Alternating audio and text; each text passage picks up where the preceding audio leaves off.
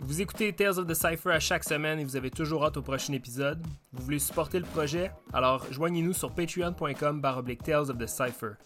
Patreon, c'est une plateforme sur laquelle on peut partager avec vous du contenu exclusif, des extras, ainsi que la version vidéo de notre conversation avec notre invité de la semaine.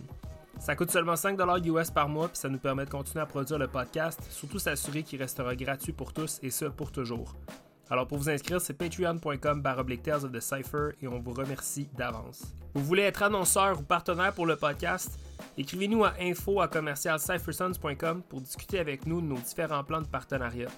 Vous avez un événement à promouvoir, une entreprise locale, un projet petit ou grand, N'hésitez surtout pas à nous écrire, ça va nous faire plaisir d'en jaser avec vous. Encore une fois, info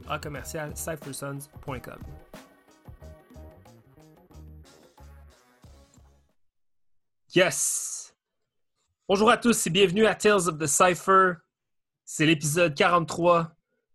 Et cette semaine, on reçoit Laos, Fresh Format, Crétin Style. Je m'appelle Alex, a.k.a. Suji. Je suis avec mon boy Emile, a.k.a. Emile. What up, bro? What's up, B? What's up, guys? Yeah, let's go, let's go.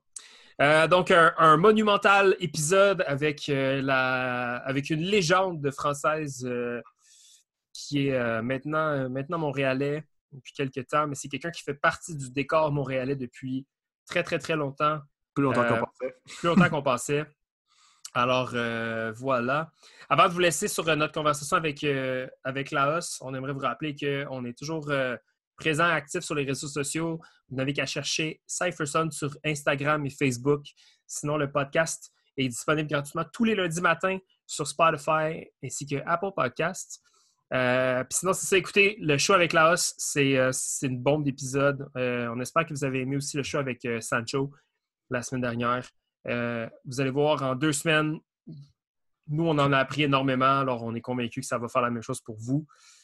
et Émile, ton, mettons, un one sentence takeaway de notre conversation avec Laos. Shit, man. Tout l'épisode était, était vraiment malade. On était juste là comme.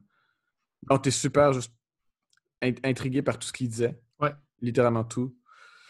C'est sûr que si on connecte, si on parle de une, on peut parler d'une petite affaire, euh, la connexion avec, avec Flow Rock. Débile. Je vous laisse sur ça, je ne peux pas trop parler. Yes, absolument. ben écoute, euh, moi je pense que c'est le highlight aussi, donc euh, euh, je vous laisse là-dessus. Et on vous souhaite un bon podcast. Peace! Peace out.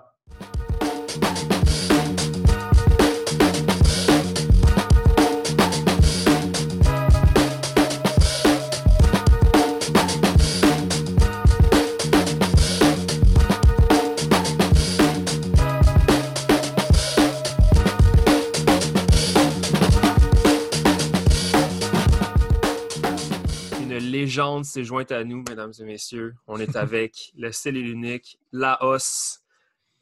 Laos, merci d'être là. Merci de faire ça avec nous. Salut les gars, ça va? Yes, ça va, ça va, ça va. Vous êtes là aussi, super cool. C'est vraiment cool.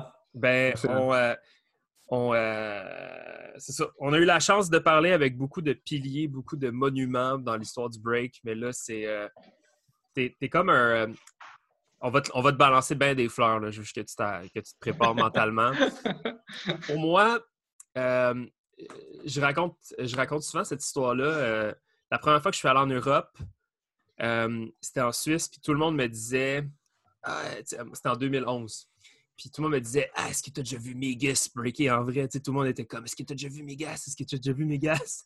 puis là, j'étais comme, non, tu sais, Megas, il est comme mais à l'époque, Megas était encore était, un fantôme, si on veut. Là, on entendait mm-hmm. les histoires, mais on ne le voyait plus. Il n'était plus nécessairement visible.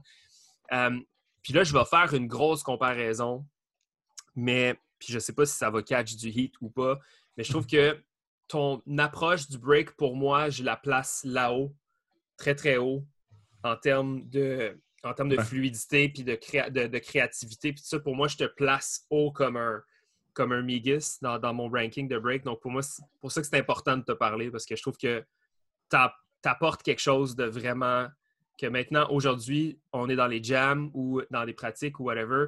Les gens, les, gens se serrent, genre, les, gens se, mordent les doigts en te regardant breaker parce qu'on veut comprendre ton break. En tout cas, moi, c'est comme ça que je te regarde. plaisir d'entendre ça. Hein. Ouais, c'est pas. C'est pas. C'est l'intro, man. c'est pas complètement compréhensible, tu sais, au début, surtout pour des nouveaux b-boys. Même nous, je dirais, là, quand on a commencé, on te voyait breaker, puis on était comme. ah, il, est dope, tu sais. Mais on, comprenait pas. On, comprenait pas. Deux, trois, quatre ans après, on voit ça, puis on est comme, oh shit, tu sais, c'est comme. Mm. Surtout après, après avoir pris un workshop ou quoi que ce soit, c'est après que tu comprends, tu sais, c'est un, un, si haut niveau que ça, tu sais, un peu comme malheureusement beaucoup de nouveaux b-boys ne peut pas apprécier Migis pour je ne sais pas quelle raison. Euh, mais en tout cas. Là, on est là. Euh, est-ce que tu peux te présenter un peu euh, comme tu te présenterais bonnement à quelqu'un qui ne te connaît pas ou qui connaît un peu peut-être le nom, mais qui ne sait pas nécessairement d'où tu viens? Ouais, bon, moi je viens de, de, Créteil à la base. En fait, je viens d'à côté de Créteil, de Valenton. Okay. École à Créteil. Donc j'ai eu la chance d'aller à l'école à Créteil. Et là-bas, Créteil, c'est le vivier des, des b-boys à l'époque. Ouais. Hmm. Que des légendes à Créteil. Et j'ai commencé en 1993. Donc ça fait 27 ans que, que je danse. Ça fait à peu près deux ans que je suis à Montréal. Ah, voilà, j'ai commencé à danser, euh, tu venais de naître. C'est fou, euh, mon, mon, style est, il est basé sur, euh, sur l'influence que m'a donné les, les gens que j'ai vus. J'ai vu Karim Barou, j'ai vu Actual Force. Donc, mm-hmm. comment je danse, en fait, c'est ce que moi j'ai vu, ce que moi j'ai aimé, c'est mon interprétation de ce que j'ai vu. Yes, mhm. c'est très bien dit. Euh, Émile, ton premier souvenir de Laos, est-ce que ça dit quelque chose? Est-ce que tu t'en rappelles? Je ne sais pas si c'est si mon tout premier souvenir. En fait, non, je le sais que ce n'est pas, pas mon tout premier. Je sais que, avant que je te nomme mon souvenir, je te raconte mon souvenir, euh, je me rappelle sûrement avoir pris un workshop. Avais vu, je t'ai vu à Montréal, si, puis ça. Euh, mais évidemment, je ne savais pas tu étais qui vraiment sais, comme, où, euh, comment, je, comment je peux dire, là, au niveau. Euh, en tout cas, je te connaissais pas vraiment. Puis après, quand je commençais à prendre tes workshops, je suis comme, oh, OK, ça, c'est là, c'est le monde me racontait qui t'étais. Je me rappelle quand j'allais plus à Rebelle et Vagabond, puis tout ça. Mais un souvenir, donc, je me rappelle très, très bien. c'est un super bel souvenir, super beau souvenir parce que c'est vraiment comme, ça a vraiment un rapport à mon apprentissage de, dans, mon break. C'est, je sais pas si tu t'en rappelles, Laos, c'était Dana, Radio, elle avait un petit party chez elle, un petit get-together, je pense, pour son enfant. Je me rappelle pas. Euh, puis dans sa cour, elle avait un vinyle. Puis on a break, on a là, je pense c'est 2011 ou 2011, 2012, quelque chose de même. Puis euh, vers la fin du party, il y avait presque plus personne. Puis il restait une coupe de monde, incluant moi puis B-Rock. Puis on a pris des. tu nous as donné comme un petit private sur le vinyle à la fin. ouais, ouais, ouais, tu m'as montré comme tu m'as montré tes, tes, circulaires, tes, tes S, tu sais, avec ton, ton, tes, tes, bases de l'as, tu sais. Puis pour moi, dans le temps, j'étais comme, oh, tu sais, ça m'a tellement ouvert des, des portes. Puis ben, évidemment, moi, j'ai commencé en 2009, ça, ça, faisait vraiment pas longtemps que je breakais, 2-3 ans. Puis quand tu m'as montré ça, ça m'a ça, ça m'a mind, littéralement mind blown. J'étais comme, mm-hmm. wow, avec ces S-là, avec ces S, avec ces, ces circulaires, oh, c'est là que, sais, c'est là que j'ai compris un peu comment tu as le traditional New York style, puis après, tu as, des gars comme toi qui, qui, qui abusaient des, des sweeps, des circulaires, des S pour utiliser ça pour aller en power. Yes. Fait que là, c'était comme dans ma tête, c'est comme, OK, tu fais un six-step, tu fais un circulaire, boom, tu tombes en power euh, position, puis tu fais un windmill, whatever. Fait que ça, ça m'a vraiment, euh, ça m'a mind blown. Ça, c'était vraiment cool comme expérience. Tu nous montrais ça, puis moi, j'étais, euh, comment je peux dire en français, là, je sais pas c'est quoi le mot, mais en anglais, c'est flabbergasted. Il n'y a pas, pas d'équivalent français de flabbergasted. c'est un terme que tout le monde comprend, je pense. Mais c'était super cool, man, comme souvenir, man. Ça, c'était vraiment nice. Ouais, man. Ça, euh, c'était spécial. En tout cas, tout ce que je peux dire pour ça. Malade. Euh, moi, mon premier souvenir, c'était. Euh, ben, en fait, j'ai vu ton nom sur le flyer d'Under Pressure 2011. Mmh, vrai. puis je pense que c'était, il était écrit genre France à côté de ton nom. Fait que là, j'étais comme, ah, c'est c'est un juge de la France, tu sais. Puis, euh, euh, je me rappelle, tu votais, somme toute, tout le temps en faveur de mon crew. Fait que j'étais vraiment content. j'avais un, j'étais un peu biaisé, mais j'avais beaucoup de, j'avais beaucoup d'appréhension sur euh, notre potentielle rencontre un jour. Mais ce que je dois dire par rapport, j'ai pas, j'ai pas de mémoire, j'ai pas un souvenir, pardon, légendaire comme celui d'Émile. Mais je dois dire que dès, notre première conversation, qui je ne me rappelle pas exactement c'est quand, mais j'ai toujours tellement apprécié euh, le respect que tu m'as offert moi en tant qu'individu, mais que tu avais, semble, euh, aussi pour tout le reste du crew. Tu as toujours été très, très, très gentil avec nous, très, euh, très généreux, si on veut, juste de ta présence. Puis on en parlait avec, avec un autre invité, que sais, dans le break, il y a un peu cette espèce de culture euh, non dite de genre de supériorité que tu peux être une légende puis, puis décider de ne pas parler au monde ou tu peux être un danseur de renom puis vraiment comme toujours être gentil malgré tout avec les gens, peu importe leur expérience puis peu importe leur, leur niveau. je trouve que toi, c'est quelque chose qui tu super bien. Euh, ben, le truc, c'est que je coupe, hein, excuse-moi. Hein. non, vas-y, vas-y. Quand j'ai commencé le break, je commençais euh, dans la salle, il y avait Gabin, il y avait euh, Ibrahim Dembélé, il y avait... et les gars, ils étaient accessibles.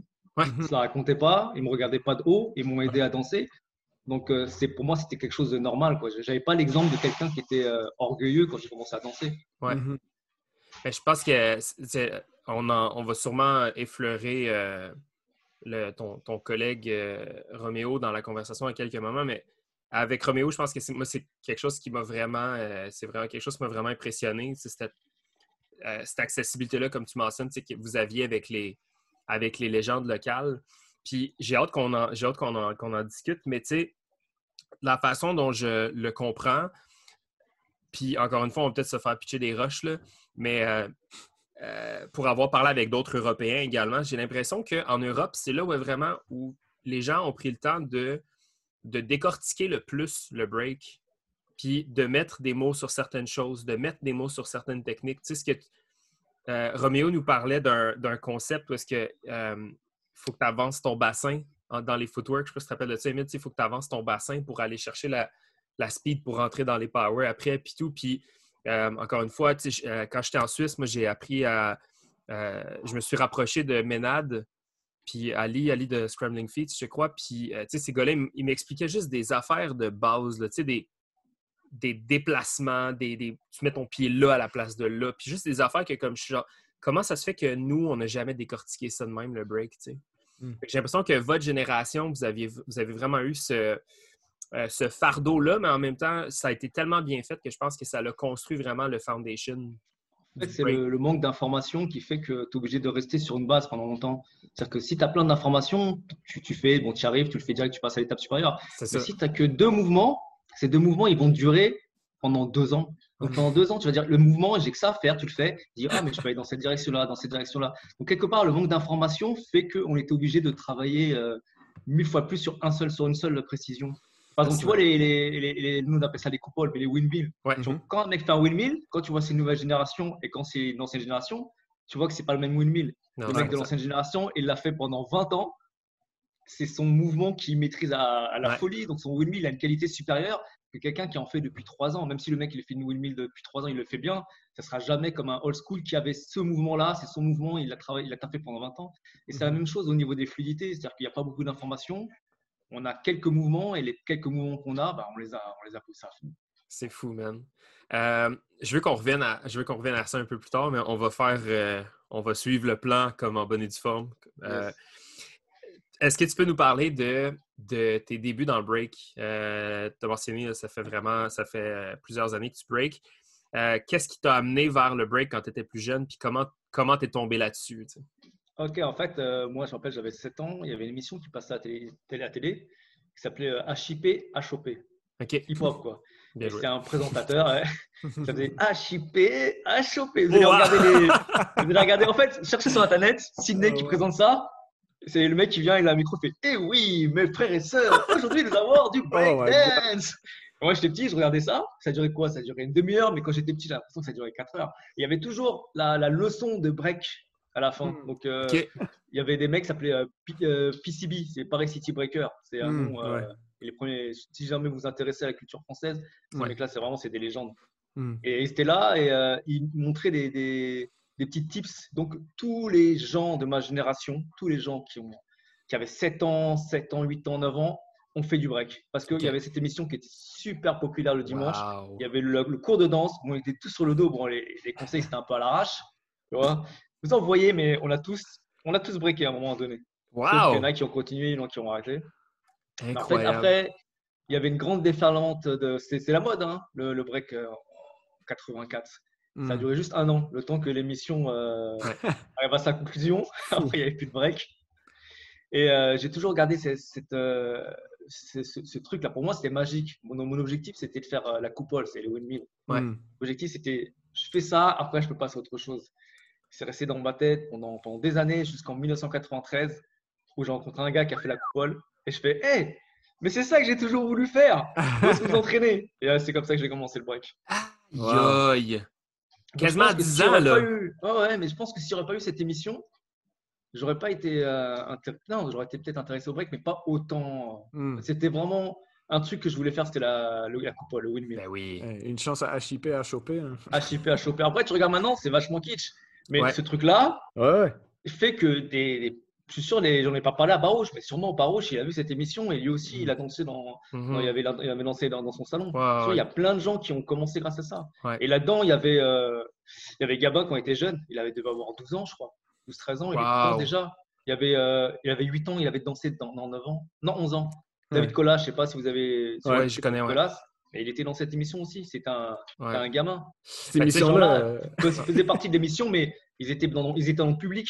Mais hmm. déjà, il y avait cette passion qui était là. C'est comme un peu la copie française de, euh, tu sais, comme aux États-Unis, Ladies and Gentlemen, the New York City Breakers. Ouais, le Graffiti Rock. ouais, ouais, c'est même, même affaire, mais en français. Mais tu vois, en fait, c'est un, un, DJ, hmm. euh, d'après ce que je sais, qui était parti aux États-Unis, qui avait, qui avait kiffé le, le hip-hop et qui avait hmm. ramené euh, la cassette. En France, il a dit oui, moi, moi je veux faire ce type d'émission, je sais que ça va marcher en France. Et eh oui. Mais c'est fou, hein, parce que, tu sais, comme on peut on peut en, on peut en rigoler de tout ça maintenant, je pense. Puis euh, c'est, euh, euh, c'est un débat qu'on, va bientôt un peu, je pense, avoir à ravoir avec, mettons, l'histoire des Olympiques qui s'en vient, dans, qui s'en vient très, très, très bientôt, puis qui a été annoncé officiellement les dernières semaines. tout le dilemme entre la terminologie, puis toutes ces choses-là, tu sais. Fait qu'il a tout, ce monde-là un peu commercial des années 80 qui a fait, oui, son lot de mal, mais à, la, culture, a quand même été le berceau du début pour plusieurs personnes, tu sais. Fait que, je veux dire, là, là, oui, on trouve ça super quétaine quand on regarde ces affaires-là, puis on est comme, mon Dieu, que c'était toy un peu, peut-être, comme, euh, concept, mais en même temps, mais en même temps, ça, ça, l'a donné toi, tu comprends? Et, en fait, pourquoi c'était quétaine? C'est parce que ça reflétait une, euh, une époque qui n'est plus la même. Mais à l'époque, ce n'était pas Keten. Les trucs qu'on voit maintenant, des fois, il y a des trucs qu'on voit, on va kiffer, mais dans 20 ans, ce sera. Ouais. Ben, écoute, juste pour, euh, mettons, clearer la question, euh, parce que c'est un, un, un, sujet que je veux vraiment développer éventuellement euh, sous forme d'une table ronde avec plusieurs personnes, mais dans tes souvenirs en France, est-ce que vous appeliez ça du breakdance ou du breaking ou du break? Comme dans tes souvenirs, ça, ça a valeur de quoi? C'était breakdance. C'était breakdance, hein? Ouais. Je, vraiment, je, suis curieux de. Puis on a oublié de poser la question à DKC, mais je suis curieux de voir. Vas-y, vas-y. Ah, c'est parce qu'en fait, compte, nous, on a connu, on a le break, le b-boying, par, par, les médias. Donc, euh, s'il n'y avait pas les médias, on n'aurait pas les médias, ils ont participé à la transmission du, euh, du b-boying. Sauf que les, médias, bon, ils ont mis leurs termes. C'est comme, euh, tu vois, cette émission HIP, HOP. Ils ont mis des termes qui ne qui sont pas les, les, vrais termes. Euh, d'ailleurs, Dick Kessy, la première fois que j'ai dit ça, ça s'appelle ça comme ça, il était mort de rire, il se foutait de ma gueule. Ah C'est vous, le jackhammer. Nous, on l'appelle le canard boiteux, tu vois. le canard boiteux. Il y a plein de termes comme ça que nous, on utilisait. Mais euh, il y en a plein. Hein. Genre, on ne connaît pas la tête. tu oh, vois, headspin. Headspin. Ben, nous, c'est tête. 19, c'était main. Et euh, backspin, c'était dos. Donc voilà, il n'y a, pas. Wow, t'as-tu déjà fait le canard boiteux à la coupole? Oh, c'est malade, man. Mais ça, c'est fou parce que ben, je présume que ça s'appelle, ça se nomme encore de cette manière-là en France en ce moment? Non, ça a changé. On dit, euh, maintenant, on dit, euh, on dit euh, backspin, mais coupole, Thomas, c'est canard, canard, boiteux, c'est resté aussi. c'est magique. Wow. C'est magique. Mais pour vrai, la personne qui a nommé ça, canard boiteux, c'est une légende. Mais le truc, c'est que tu as pas d'informations. C'est magique. Mais oui, je. ouais. Mais tu sais, nous, euh, c'est ça. Euh, ben, tu sais, nous, on vient de la rive sud de Montréal. Fait que, euh, puis on a, moi, j'ai commencé en 2004. 2004, c'était l'essor un peu du, break numérique là, avec Style de Ouf, YouTube et tout ça. Mais il reste que même dans notre coin, on, on inventait des mots. Là, on inventait des mots, puis des noms, puis des ci, puis des ça. Pour nous, un air chair, c'était autre chose. C'était un icy ice un invert, les gars ils appellent ça un Chinese press, mais j'ai jamais compris pourquoi. bref, il y a, euh, je pense que ça fait la beauté un peu puis la naïveté du truc, là, mais bref. Et puis, euh, juste euh, le, le, le, three step, le six step et tout, pour nous c'était des rocksteady. Ah, wow, ok. des rocksteady et des footwork, c'était des passe-passe. Pourquoi? Parce que les, pièces, les, pieds, ils passent, ils passent, ils passent. Des ah, ouais. trop fresh. Hey, yo, vous appelez juste ça des Rocksteady. C'est magique. Mais, le câlin boiteux, c'est number one. Câlin boiteux, c'est malade. mais je pense que tous les pays qui n'avaient pas accès à l'information, tout le monde a renommé. Euh, je suis sûr que si je vais en Italie, mm. les anciens ils vont dire Ah, nous, on l'appelait ça comme ça, nous, on l'appelait ça comme ça. Mm. Mais c'est. En tout cas, ce que tu as, mentionné au début, sur le. Euh, un peu la, persévérance que ça prend de ne pas avoir l'information, euh, mm. puis qu'est-ce que ça pousse ton développement à faire, c'est quelque chose, ça, ça, beaucoup, ça a vraiment beaucoup résonné dans ma tête. Je trouve que j'ai envie de m'offrir la chance de réapprendre le break de cette façon-là. Je sais pas comment est-ce que je veux dire. J'aimerais ça pouvoir. Euh, en fait, je peux le faire. Là, on, peut juste fermer tous nos écrans puis, repartir à zéro, dans un sens. Mais je trouve que c'est tellement une belle. Euh, la naïveté, c'est une belle chose dans ce cas-là, de se dire comment j'essaye, euh, j'essaye, puis il arrivera ce qui arrivera. Là, je trouve que c'est vraiment cool. Il n'y a pas nécessairement de end goal. Non, exact. Puis comme je disais, on s'entend, si le hand goal, c'est le windmill, puis c'est comme tout ce que tu as dans ta tête, puis qu'il faut que tu figure out toi-même comment le construire, c'est magique. Là. Bref, en tout cas, c'est sûr que ça sonne. Euh, euh, ça sonne tout romantique, tout ça. Euh, puis, bref, donc là, tu es, tout frais, tout chaud. Tu développes probablement des belles habiletés de coupole. Qu'est-ce qui, se passe après? Là, tu tombes dans les mains de, tu tombes dans les mains des légendes de la France déjà. Ouais, mais en fait, moi, je tombais sur des gens. En fait, c'était des gens, mais j'en avais pas conscience. Tu savais pas, ouais. Ouais, en fait, euh, moi, j'étais à l'école à Créteil et je traînais avec un gars qui s'appelait euh, Mustapha Barouche. C'est frère de Karim Barouche, mais je savais même pas.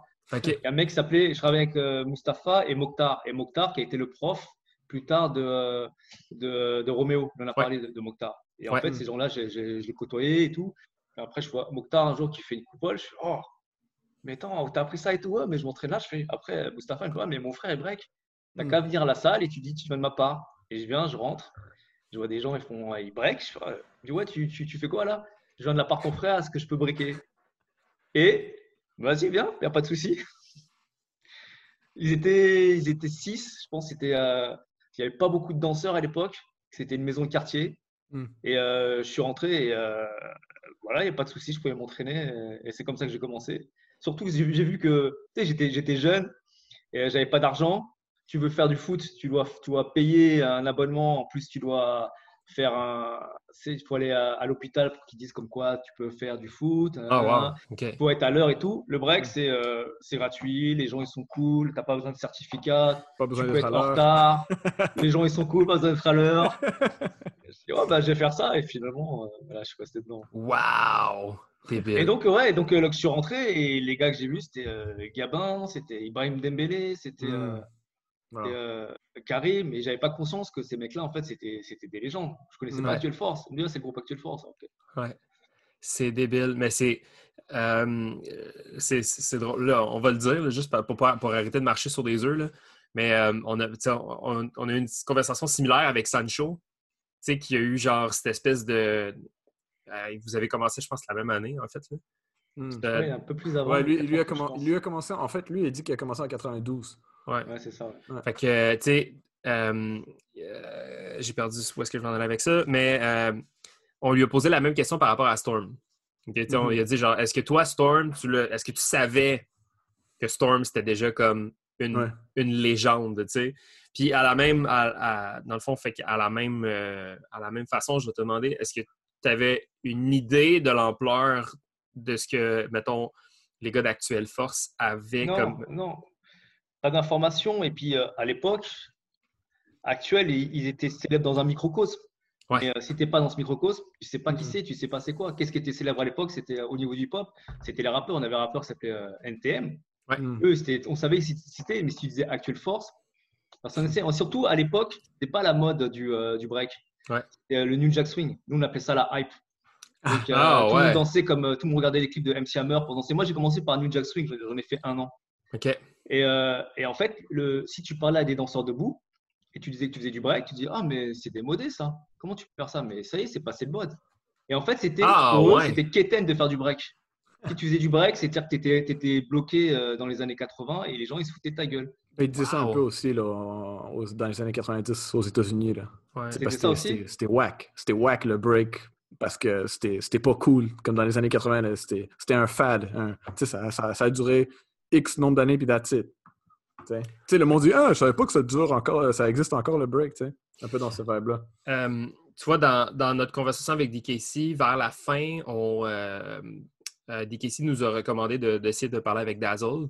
Mm-hmm. Parce que Daz, c'est une des personnes de la, de la scène montréalaise qui a commencé le break dans la période morte du break, si on veut. Là, les dark days. Les dark days du break, qui, ben, en Amérique, somme toute.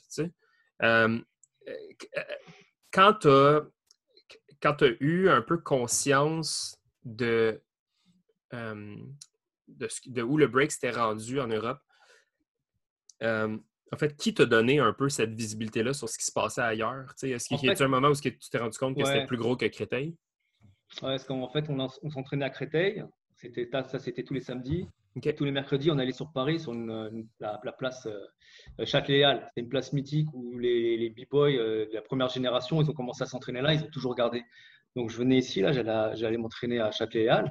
Et de temps en temps, tu sais, comme il n'y avait pas d'informations et qu'il n'y avait pas Facebook et compagnie, les b-boys d'Europe, ils savaient que c'était dans cette place-là qu'il fallait venir parce que tu allais rencontrer des, des b-boys. Donc, tu venais ici et de temps en temps, tu avais un Italien qui venait, tu avais un Anglais qui venait parce qu'ils hmm. savaient, euh, c'est du pouce à oreille, si tu veux, si tu veux voir des b-boys, c'est cet endroit-là. Et moi, je me rappelle euh, d'être là, je m'entraîne, j'essaie de faire la coupe, j'essaie de faire le Thomas, et tout d'un coup, tu vas arriver à un Maurizio. Euh, et, et, les gens disent Regarde, c'est Maurizio, tu vas voir, tu vas voir. Après, tu vas arriver à un, Storm avec Swift Rock. Après, tu vois, tu vois, tu vois Crazy, le Suisse, là. Ouais, ouais, ouais, Il vient avec son crew, tu vois. En fait, c'est. Moi, je, juste, je vais m'entraîner et de temps en temps, tu vois des gens de l'extérieur qui viennent. Hmm. Et il n'y a pas de battle, mais tu sens que les mecs ils ont besoin de prouver. Tu vois, ils, font, ils dansent, ils ne regardent pas dans les yeux parce que, en fait, c'est pas comme maintenant. Maintenant, tu peux te permettre de, de, défier des gens. Ça reste dans le domaine de la danse. Tu peux provoquer, ça reste dans le domaine de la danse. Mais à l'époque, si tu faisais ça, ça pouvait partir en bagarre. Donc les gens, ils, dansaient, mais genre, ils faisaient des super passages. À la fin du passage, ils regardaient par terre. ah, ouais. la personne en face. Mais quoi qu'il en soit, les mecs, ils faisaient des passages de fou. Et donc les Français, ils venaient des passages de fou. Et puis je voyais vraiment le niveau. Et et euh, ouais, j'ai vu des légendes comme, euh, comme Maurizio et tout là-bas, la première fois. Incroyable. Mais c'est comme des échanges dans des pratiques. Ouais, c'est des échanges dans les pratiques. Mais je sais qu'il y avait le. Châtelet, c'était, il y avait le, le, rond principal. Et mhm. puis après, il y avait des extrémités. Et en fait, moi, j'étais dans les extrémités. Et plus tu progresses, et plus tu vas danser dans le rond principal. Donc, tu mhm. savais que dans le rond principal, en fait, il y avait toujours les légendes comme Gabin ou Storm mhm. quand ils venaient qui dansaient. Et euh, nous, on était sur le côté. Et euh, tu voyais à peu près comment tu progressais, parce que plus tu te rapprochais du, centre, plus tu as osé danser au centre, et plus tu, tu, tu, ça montrait que tu maîtrisais ta danse. Ton, euh, ton ascension à toi, ta progression, ça s'est fait comment? Es-tu, euh, est-ce que tu te considères comme un, un naturel, un travaillant? Comment ça s'est passé? Est-ce que tu t'es amélioré vite? Je pense que un monomaniaque. C'est break, break dans ma tête. Même si je ne faisais pas physiquement, dans ma tête, je breakais beaucoup. OK. Ouais. Et euh, en fait, j'ai eu la chance de voir, euh, ouais, de voir de, bons danseurs devant moi et puis des gens qui m'ont encouragé. Comme euh, je me rappelle qu'il y avait une soirée où il y avait plein de b-boys, j'avais pas le niveau, j'en sais depuis moins d'un an. et les gens avec qui j'étais, ils disaient Ouais, fais un passage. J'ai fait un passage, c'était pourri. Hmm. Mais les gens, ils m'ont applaudi. Et je me rappelle de, de Karim qui me dit Ouais, c'est bien, tu es rentré dans le cercle. Il pouvait bien me dire que c'est bien ce que tu as fait, c'est bien. Non, il pouvait pas dire, c'était pourri. Il m'a dit, ouais, c'est bien, je suis fier de toi, tu es rentré dans le cercle. Et toi, c'est mortel, quoi, ça encourage. Absolument. Mais c'est. après, il a été plus dur par la suite. Hein, mais, euh, bah, ouais, ben oui, ben oui. Mais, mais, mais c'est cool, tu sais, tu avais tellement. Ben, tu avais ces, ces mentors-là, tu sais. Puis moi, moi, pour quand même, je dirais pendant très longtemps, je pensais que tu étais actuelle force. Euh, mais si je me trompe pas, tu es, Creative Style et non Actual Force, mais comme je pense que tu peux tu considères Actual Force comme ta famille, right? Comme, moi, je pensais que c'était ça, fait que tu sais, j'étais comme, oh shit, on a un gars de Force ici, puis, euh, mais, mais tu sais, ça se voit clairement, c'est qui tes mentors, mm-hmm. d'où est-ce qu'il vient ton break, puis c'est une question quand même, euh, c'est toujours une question vague à, à demander, tu sais, quand on, parle, on demande à propos du style à quelqu'un. Mais toi, ton style, tu sais, c'est. Euh, je, je, cherche le mot, là, mais c'est unique, c'est même pas assez comme mot, là, mais. Et, euh, mais j'ai pas inventé, je me suis inspiré de choses qui étaient. Euh, c'est ça, c'est ça. Mais, je me cité des noms, tu vois, par exemple, au niveau de la fluidité, c'est sûr que c'est. C'est Karim Barouche, le passage grand écart et tout, et puis le fait qu'il nous a suivis un petit peu pour nous donner des conseils. Mm-hmm. Et que le, le, gars est toujours été accessible. Et le respect que j'ai envers lui, jusqu'à maintenant, je vois un passage de lui, les gens ont dit, ouais, les jeunes le voient, ils disent, ouais, c'est simple, il ne fait pas grand-chose. Mais quand tu regardes le toucher au sol, la légèreté qu'il y a, le gars, il danse, c'est comme ben s'il y avait des coussins d'air en dessous. C'est super dur d'arriver à ce niveau-là. Euh, le toucher au sol, il est vraiment, c'est un niveau au-dessus. Mais il y avait d'autres personnes, par exemple un mec qui s'appelle Jérôme, qui a arrêté la danse, qui était dans Actuelle Force. Mhm. Et moi, quand je suis, euh, je suis rentré euh, dans la salle, c'est lui qui a pris son temps pour montrer les premières bases de six steps. C'est le pied hmm. droit, après c'est le pied gauche. Et c'est vraiment lui qui a, été, qui a eu la patience de montrer ça. Hmm. Et euh, un autre gars qui m'a beaucoup inspiré, c'est un gars qui s'appelle euh, Hassan, actuellement. Oui, c'est ça, j'avais demandé. Ouais. Mais bon, euh, toujours, je n'arrête pas de dire à quelle force, mais en fait, c'est entré dans la salle, c'est pour ça. Parce qu'après, il y avait d'autres danseurs, d'autres groupes qui m'ont influencé, je pourrais dire plus tard. Mais, mais ce mec-là, Hassan, c'est un, style tout à fait différent. C'est-à-dire qu'il y a des fluidités, d'accord, mais aussi il y a des angles droits. Et c'est des angles droits improbables. C'est-à-dire qu'il va te faire une ligne vers la gauche en reculant. Et tout d'un hmm. coup, toi, tu t'attends que s'il va vers l'arrière, c'est la logique du vrai qu'il continue dans cette direction-là. Non, il va changer de direction là. En fait, lui, j'ai eu la chance qu'à un moment, il m'a donné des, conseils. Et le conseil, c'est euh, chaque direction, en fait, as quatre, euh, pour chaque mouvement, tu as quatre directions différentes. Hmm. si tu fais un hook, par exemple, tu peux aller mhm. vers la droite, mais rien ne t'empêche d'aller vers la gauche, rien ne t'empêche de pousser le sol, de tirer le sol, de mettre la main. En fait, c'était une ouverture par rapport aux directions.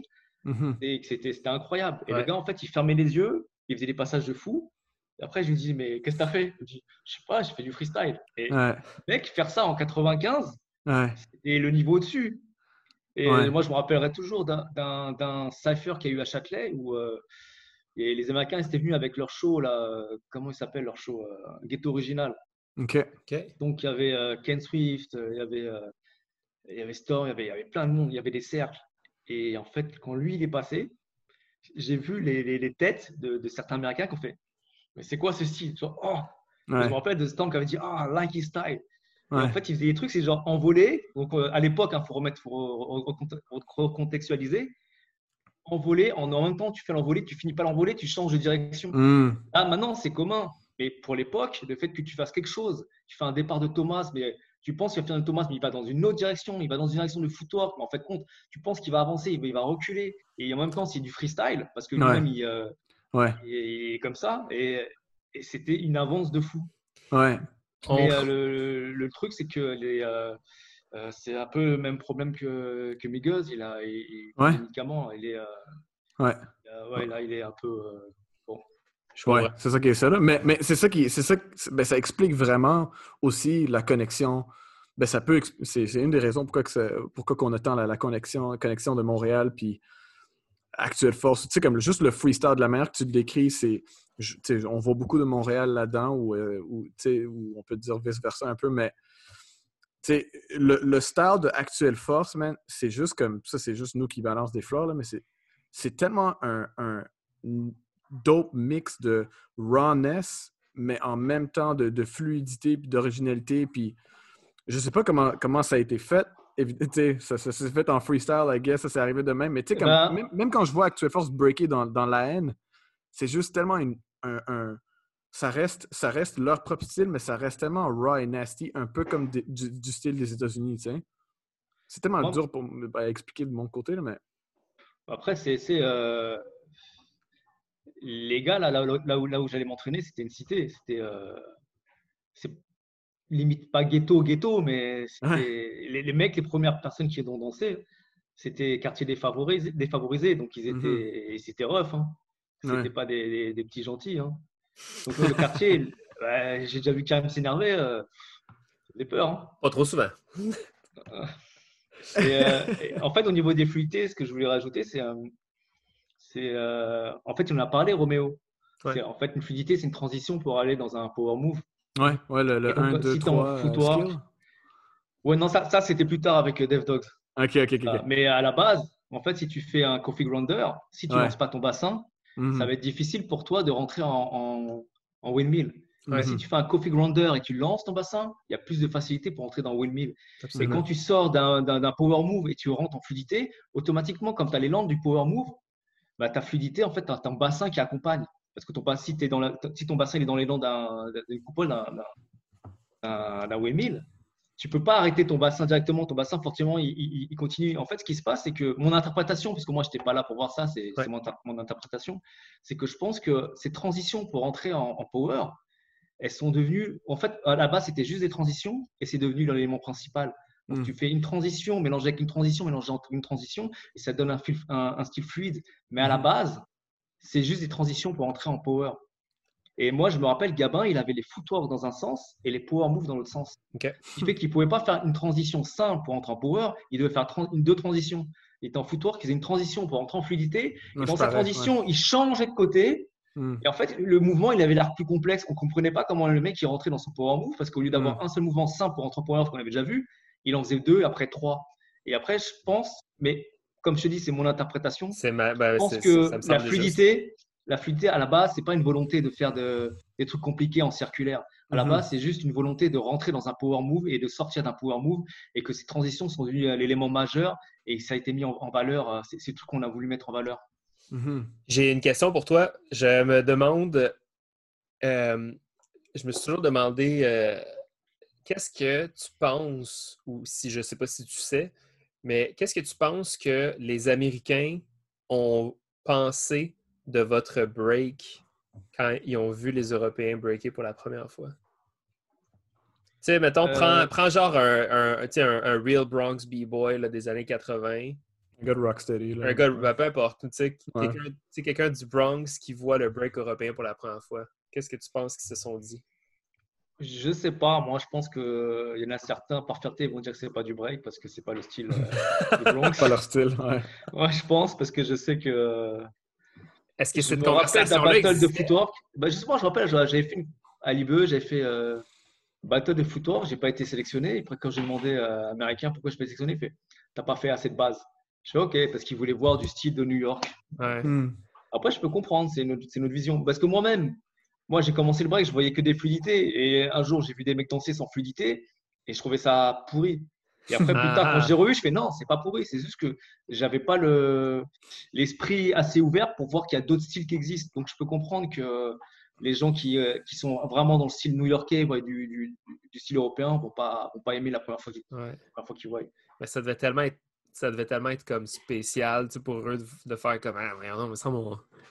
Comment, ça, comment c'est arrivé dans cette direction-là, après tout ce temps-là à construire une base? Comment ça, Comment ça s'est rendu là? C'est Mais le style, euh, le, le style qu'on fait en, en, Europe et en France, surtout, moi je connais surtout le style parisien, c'est pas eux qui l'ont inventé, c'est l'interprétation de, de, ce qu'on voyait en Beat. Moi, je me rappelle, la mhm. cassette qui tournait, c'était Beat Street. Et les parties de Roxy, Roxy, la partie, elle était super abîmée à force de faire des allers-retours. là. Avant ça, retour rapide, play, retour rapide, euh, tu mets pause. Et c'était comme ça que les gens, ils apprenaient à faire du break. Mhm. Euh, et, et, donc, en fait, compte, il y a sûrement dû avoir des mouvements que des, des, des, Français ont vu, vous ont vu, qui ont, qui, ont, ils ont tellement aimé qu'ils ont eu à l'interprétation de ce mouvement-là. C'est pour ça que le mec que je pense qui a été euh, une grande inspiration, moi je ne sais pas, c'est mon interprétation encore, parce que moi j'ai trop jeune, mais euh, je pense que le mec a eu beaucoup d'influence sur le style européen, c'est Icy Ice. Mhm. Parce que tu vois comment son, sa prise d'élan, comment il lance le bassin, son élégance. Et en fait, son, son style, n'était pas basé sur euh, une succession de pas comme ça. C'était vraiment, mhm. tu prends un mhm. élan et tu continues l'élan. Donc, je pense mhm. que c'est ce mec qui a eu beaucoup d'influence euh, à Paris. Très intéressant. Euh, avec des pincettes, c'est mon interprétation. Non, mais c'est bien correct, man. C'est pour ça qu'on voulait te parler. Je pense que ça aide, ça aide à donner beaucoup de perspectives à, à mettons, pour aimer les moi, pour tous nos apprentissages, puis I guess les gens qui écoutent le podcast aussi religieusement. Euh, on, fait souvent le. On, explique souvent, ou en fait, on en a parlé quelques fois, que Montréal, c'est comme un. Une plaque tournante entre euh, Paris et New York, mettons, tu sais. mettons, en termes de break. Puis, je trouve que de te parler, même chose avec Roméo, ça nous a un peu aidé à comprendre euh, là où peut-être le break canadien s'est formé, mais encore plus le break montréalais. Je pense mm-hmm. que le break montréalais, c'est moi, ce qu'on dit tout le temps, c'est qu'on est comme un sweet mélange de New York puis Paris. sais. Fait qu'on a comme on a la, la fluidité peut-être puis l'originalité européenne à Montréal, mais on a aussi la musicalité puis l'espèce de rawness new-yorkais qui fait comme quand tu mets les deux pièces ensemble, ben, ça donne Montréal. sais. Toronto, eux, c'est un peu plus, c'est un peu plus des textes puis tout ça, mais qui a quand même une influence sur notre peut-être notre passion pour le footwork ici. Mm-hmm. Comme, euh, je trouve que Montréal, c'est vraiment un. Montréal, c'est un. Pour moi, ça a l'air drôle à dire, mais Montréal, c'est comme une plaque tournante, si on veut, pour, euh, pour l'Amérique, du break. Tu vois aussi les influences de, la côte, de la côte ouest, de la Floride, puis tout ça. Mais euh, j'aime beaucoup, j'aime beaucoup entendre tes histoires par rapport à justement ce concept-là de la fluidité, parce que c'est quelque chose que maintenant, nous, on regarde, puis on est comme ça, c'est le foundation de notre break d'aujourd'hui. Ça, c'est le foundation de notre, du break moderne. de, en tout cas, euh, au bout du compte, je pense que c'est ça. C'est le foundation de, notre break moderne. C'est vraiment ce que vous avez créé comme, comme façon de bouger dans les années, des années 90. C'est mon interprétation avec des petites pincettes. fait que, t'as tu as un background euh, assez, euh, assez poussé dans ton, dans ton approche du style, euh, puis dans ton, je veux dire, le, fameux French Touch que tu as, mentionné un peu plus tôt de, Karim. est-ce que tu tu as eu la chance de commencer à voyager, voyager comme quand même jeune dans, ton, dans ton parcours? Oui, en 1997. Après, on, revient avec ce qu'on avait. En fait, il y avait un truc que je voulais dire, mais j'ai oublié de dire. Vas-y. Tu m'as dit qu'il est le, la première fois que tu as vu qu'en fait, le, le, break, c'était pas juste six personnes. Ouais. Il y mhm. avait une plus grosse communauté. C'est la première fois que je suis parti au Battle of the Air en Allemagne en 1990. Mhm. Là, euh, déjà, il y en était 6 à Créteil. Après, on était passé à, à 15, à maximum 20 à Châtelet.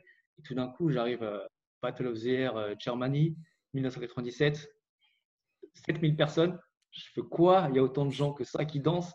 Mhm. Et que des passionnés, que des cercles de partout. Hmm. C'était incroyable. Et là, j'ai halluciné parce que je me suis dit, mais je faisais du break. Un peu à cette époque-là, c'était pas encore là. Ça revenait, mais c'était pas encore ça. À cette époque-là, quand tu disais que tu faisais du break à des gens qui n'en sait pas, tu disais, oh, mais c'est démodé. Ouais, euh, C'est le mode. Et tu vois, il y a 7000 personnes dans une salle. Autant passionné que toi, j'ai eu un choc. Je fais, waouh. Pourquoi je dis ça en fait? Ah oui, si j'ai eu euh, l'occasion de, voyager.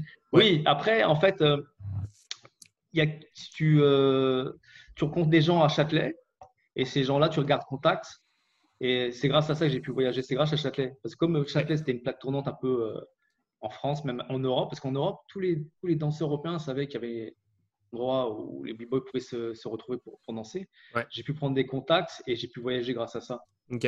Et euh, j'ai des contacts avec même des Français. Ah, j'ai fait euh, bah, la Suisse, l'Autriche, l'Allemagne, l'Angleterre, j'ai fait toute l'Europe hein, avec le break. Waouh Donc les, premières années, moi je me rappelle les premiers battles, déjà, c'est partir euh, dans le sud de la France, à Marseille. Je hmm. Je payais pas mon, billet de train parce que j'ai pas assez d'argent. Donc j'allais euh, en bas, je prenais une amende, je faisais le battle et je revenais sur Paris et je prenais une amende. Et en fait, on se prenait des amendes. Après, on se faisait tuer par nos parents.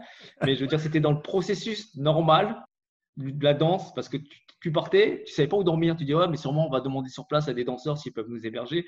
Mais c'était vraiment, ça, je pourrais plus le refaire. Maintenant, j'ai, moi, je suis devenu euh, quelqu'un qui a besoin de luxe. Euh, si je sais pas où je vais dormir, si j'ai pas de train, je bouge pas. Bah, à l'époque, avec, euh, on pouvait le faire et j'ai voyagé pas mal comme ça. il y avait une organisation, une petite structure à Grenoble, vers le sud de la France.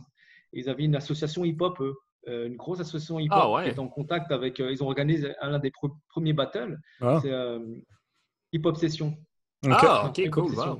C'est Hip Hop Session euh, Je sais plus si c'est Hip Hop Session. Bon, bref, euh, je, ça, ça, se trouve, je ferai un erratum. Et euh, lui, comme, comme ils avaient une structure, ils avaient des gros battles qu'ils invitaient. D'ailleurs, ils ont pu inviter euh, les Américains une année. On est tombé contre eux, on s'est fait défoncer. Bon, ça, c'est une autre histoire. Ah, est-ce que tu te rappelles, c'était qui? Ouais, c'était euh, California avec. oh, wow! Ouais, ouais c'est la grosse équipe. En plus, avec eux, ils avaient Tough Kid.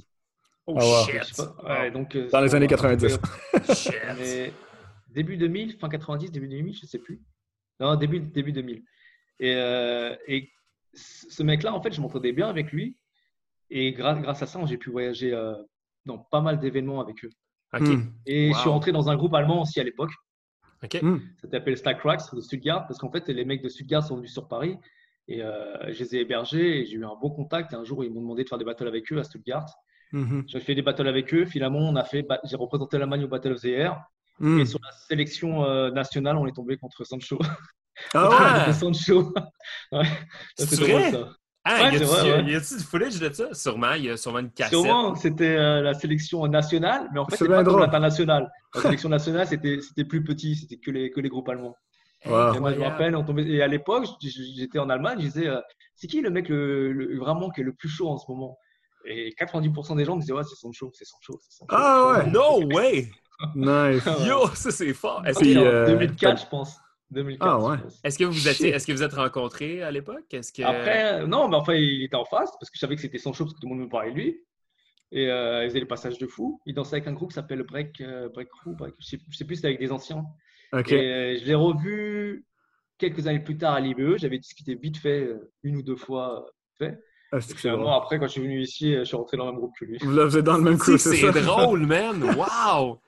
OK, mais euh, euh, j'ai ça, ça quand on fait j'ai ça quand, quand, la conversation se dirige trop facilement vers des moments, là, parce que j'aime ça qu'on on faire une. Ouais, mais toi, comme je dis, ça a sauté d'un même. Je non, non, non, mais dans le sens. Pas dans une direction, et après, y a, ça saute du, du coq à l'âne. Ah ouais, il y a ça aussi, oui. Je vais pas jusqu'au bout de ce que je voulais dire. Mais non, mais c'est parce que je, pense qu'on pourrait écrire une thèse de doctorat sur ton break, mais euh, euh, moi, je suis curieux, j'ai des questions un peu comme en, tant que fanboy admis de ton style. Euh, euh, on t'a vu, euh, on vu dans les, premières tapes de IBE, tu sais. Mm-hmm. Euh, je me rappelle pas si là, Emile me disait tantôt 2001. Moi, j'avais dans ma tête que c'était comme 2003-2004, les All Battle All, de, le Team France, puis tout ça. J'ai fait 2001, 2002 et 99. OK, donc ça, je voulais te demander, ton premier IBE, c'était quoi? 99. Est-ce que c'était la première année d'IBE? je sais. Peut-être que non. Parce que peut-être c'était plus petit avant. Moi, je m'appelle 99 et j'étais dans le groupe euh, Family. Et ça euh, Family contre Rockforce dans, dans un cercle. Hmm. C'était mon premier gros battle. Euh, j'avais déjà fait des battles, mais avoir, un niveau aussi élevé en face, c'était la première fois qu'il y avait un niveau aussi élevé en face. Comment tu te sentais? Est-ce que tu t'en rappelles? Ah, En fait, aucune pression. Ouais, hein. Ah ouais hein? Tu sais, c'est les moments où tu es jeune. Ah ouais, tu t'en fous. C'est pas comme maintenant, pour dire la vérité, c'est pas comme maintenant. C'est que maintenant, quand tu danses, tu sais qu'il y a des conséquences parce qu'il y a des vidéos, les gens vont parler, si, ça, ça. Bon, maintenant, moi, je m'en fous, mais je veux dire que à l'époque, tu danses, personne n'enregistre, c'est sur le moment live. Si tu si tu t'éclates par terre, c'est pas grave. Il n'y a, pas de, a pas de conséquences directes. Il ne va pas y avoir des gens, ils vont faire des, des discussions euh, sur euh, telle personne, telle personne. Euh. Mais vraiment un petit milieu, il n'y a pas de conséquences. Ouais, tu breakais dans le moment. Mais pas... C'est un peu un mix de jeu en fait, de naïveté. Un jeu m'en foutiste qui fait que tu fais ce que tu as à faire. Si tu, si tu si tu danses bien, tu danses bien. Si tu te dis ce jour-là, tu danses pas bien, bah, c'est pas grave, tu danses pas bien. Il n'y a pas un truc de il faut toujours être performant parce que sinon les gens ils vont pas t'inviter, parce que sinon. Voilà, il n'y avait, pas ça. Donc c'était plus facile à gérer au niveau de la pression. Quand, quand le monde. Euh, des, des, gens aussi forts, bah, c'est pas de problème. Je fais ce que j'ai fait. mais quand, quand que le monde te voyait breaker, puis ça, tu dis que c'était en 99, euh, mais, je, je vois aussi la tape de toi en 2001. Euh, puis d'ailleurs, tu t'habilles toujours pareil. Tu as toujours ton bandana sur ta tête. Euh, quand que le monde te voyait breaker, est-ce qu'il disait comme Ah, ça c'est un gars de Actuelle Force ou, est-ce qu'il disait Ah, ça c'est un gars de Crété ou est-ce que tu avais déjà ton propre style? Tu sais, comme est-ce que le monde. Mais ça, on, non, ça, on ne sait pas parce qu'en fait, quand tu fais des choses, les, les conséquences, c'est toujours dix ans après. Des fois, tu fais des trucs et euh, les gens, ils ont beau dire tout ce qu'ils veulent sont mon présent, mais dix ans après, on sait vraiment si tu as bien dansé ou si tu as mal dansé.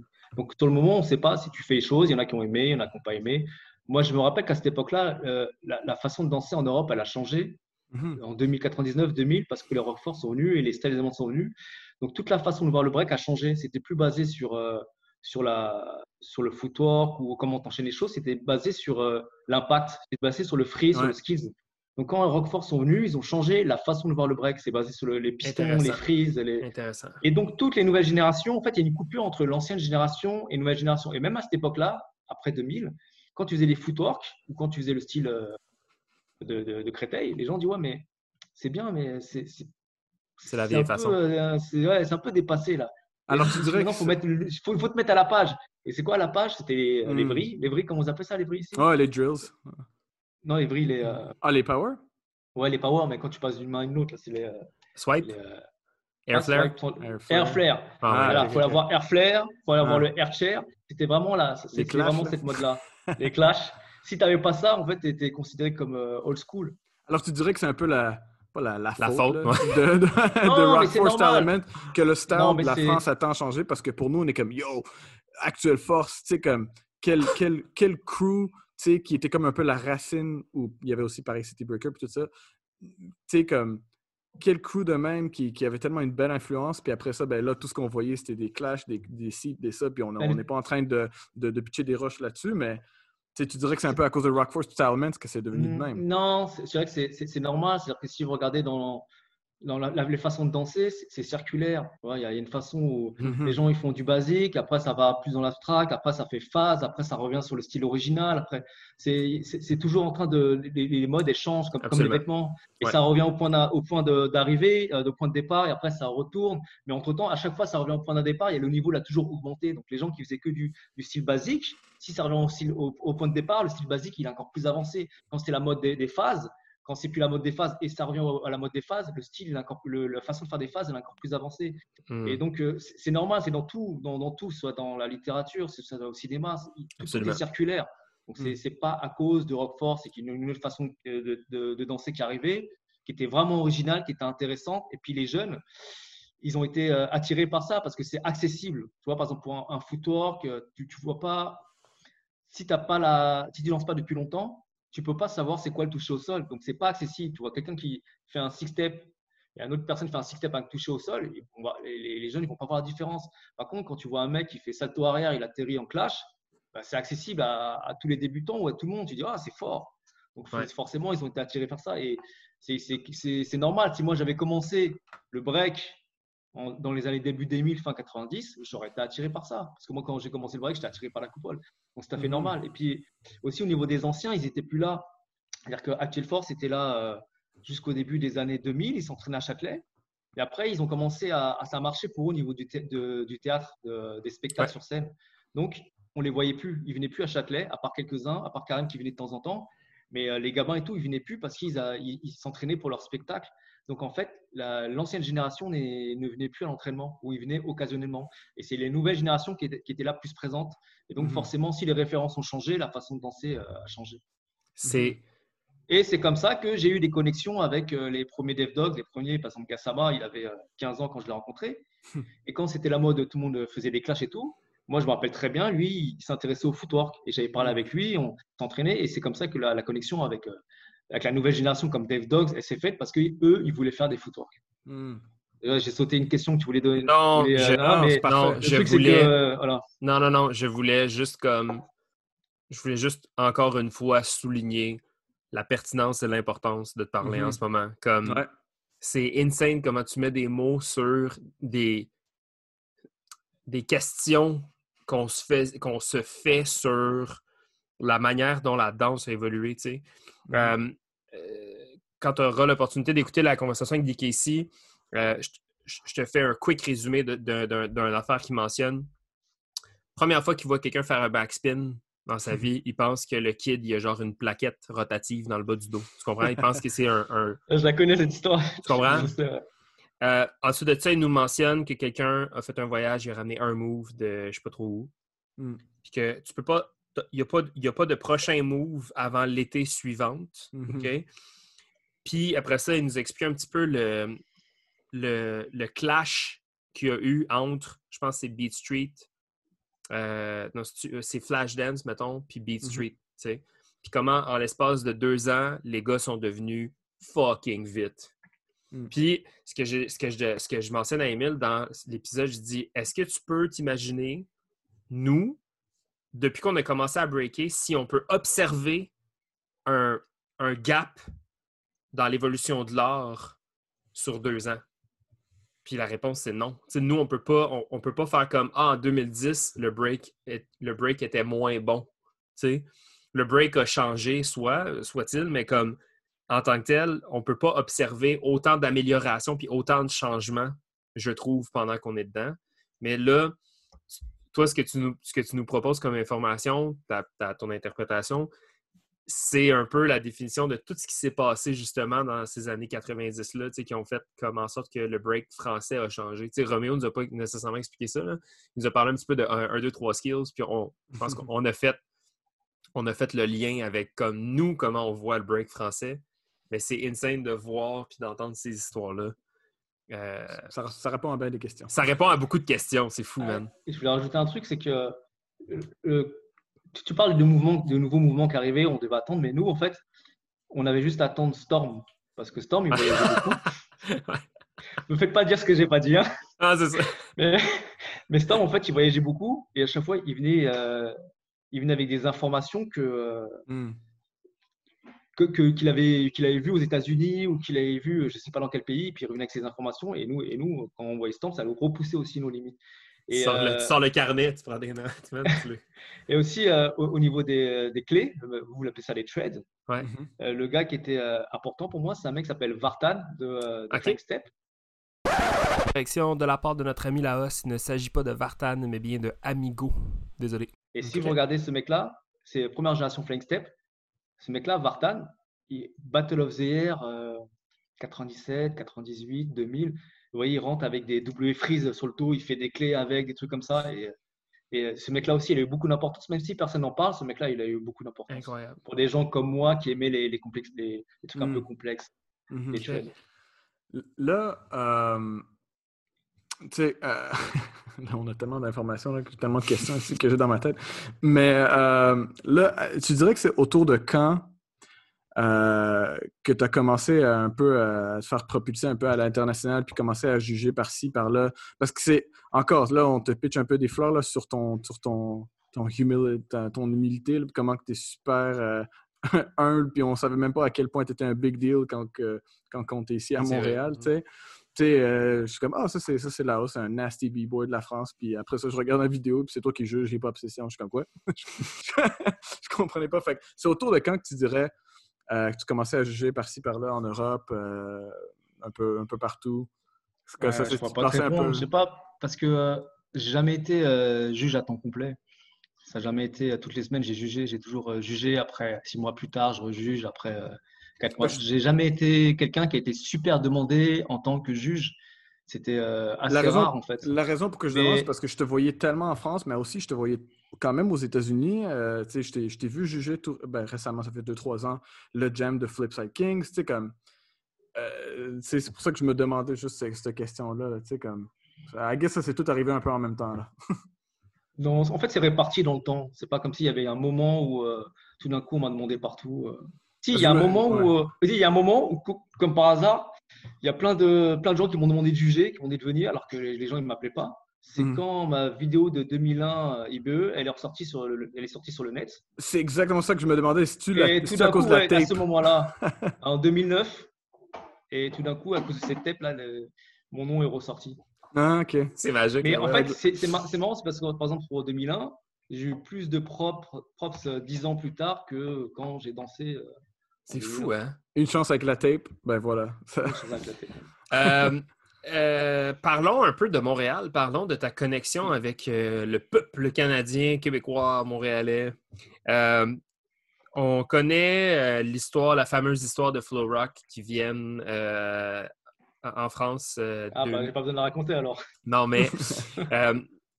mais donne-nous un peu peut-être ta perspective. Qu'est-ce que tu as pensé de, ce jeune groupe de, de danseurs gaillards énergétiques avec avec leur papa euh, qui se présente en France? Comment ça, comment ça a été, comment toi tu l'as perçu cette, cette rencontre-là? Alors moi, j'étais dans, dans l'est de la France, vers Strasbourg. Et euh, moi, je donnais des stages. Non, je faisais un spectacle là-bas. J'étais dans une compagnie de danse hip-hop. Et eux, ils faisaient aussi euh, ce, spectacle-là. Donc, on s'est retrouvés dans la même salle à, à, échanger. Et à cette époque-là, déjà, la façon de danser en France avait commencé à changer, que je t'avais dit, c'était euh, basé sur les frises, c'était basé sur euh, les pistons, euh, les clashs et compagnie. Et puis je dis, ouais, il y a des, gars, des Canadiens qui viennent. ok Après, je vois, ils dansent. Et je vois, ils font des cyphers. Je vois, ils sont graves sur la musique. Je hmm. vois, ils font du freestyle. Et je dis, mais c'est qui ces mecs-là? Et en fait, la connexion, elle, s'est faite parce que c'est des mecs des cyphers. Et en fait, hmm. à cette époque-là, il y a beaucoup de gens qui, qui, étaient, qui étaient dans leurs sets. Et donc, les, les sets, comme il n'y a pas beaucoup de sets, tu les fais pas devant les gens et tu les fais juste pour le battle. Et quand c'est l'entraînement, quand il y a un cypher, en fait, tu fais genre, tu t'entraînes, mais en fait, tu répètes tes mouvements. Et là, je vois des mecs qui sont spontanés. Et, cette spontanéité, en fait, elle m'a. Je la comprenais pas parce que je dis, hey, mais ces mecs-là, ils sont magiques. Il y a un truc de magique. Parce que, pour dire, la, pour dire la vérité, c'est que la compréhension de la musique, en Europe, elle n'était pas aussi avancée que, que les flow rock. Mhm. C'est-à-dire que le top rock, par exemple, nous, on appelait ça pas de préparation.